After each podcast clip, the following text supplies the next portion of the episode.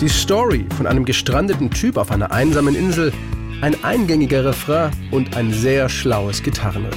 Message in a Bottle von Police wird Ende 1979 zum Überraschungsnummer 1 Hit. Die Ursprungsidee dazu kam Frontmann und Bassist Sting auf einer deutschen Autobahn. I wrote that riff in the back of a van. Das Gitarrenriff ist im Tourbus entstanden, auf dem Weg von Düsseldorf zum nächsten Gig. Ich saß hinten und war eingepfercht zwischen unserem ganzen Equipment.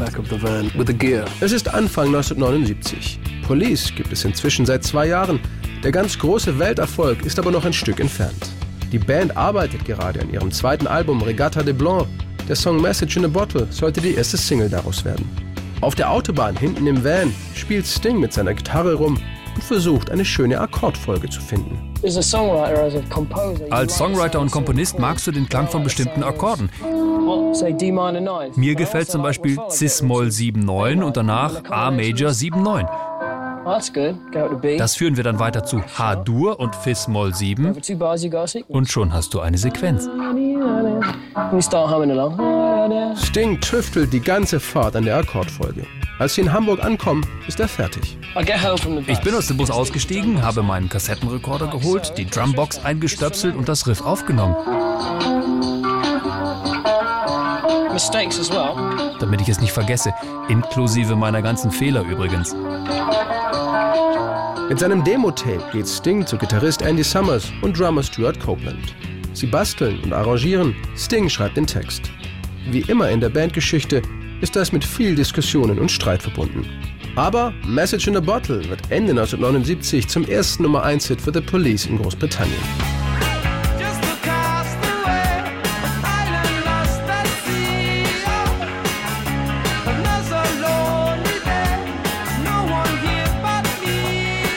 In Message in a Bottle geht es um einen Typen, der auf einer einsamen Insel gestrandet ist. In seiner Verzweiflung schickt er eine Flaschenpost los. Eines Morgens sieht er am Strand Milliarden von anderen Flaschen mit Nachrichten.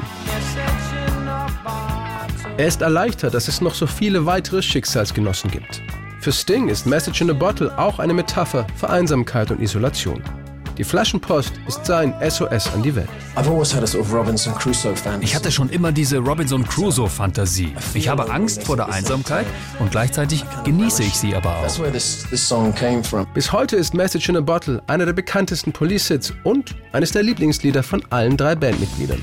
Sie haben es sogar auf der Hochzeit von Sting gespielt, obwohl The Police sich da schon lange getrennt hatten. Besonders Gitarrist Andy Summers ist ein großer Fan des Songs und natürlich des Gitarrenriffs. Außerdem liebte er es, Message in a Bottle live zu performen. I think always the standout has been Message in a Bottle for me. I mean, I think we had many great tracks, but uh, Message in a Bottle is a great guitar one in particular. That's always been, uh, you know, tremendous fun to play on stage, and it's, it's a, you know, killer. Übrigens, das allererste Geschöpf, das das Gitarrenriff von Message in a Bottle zu hören bekam, war Stings Hund.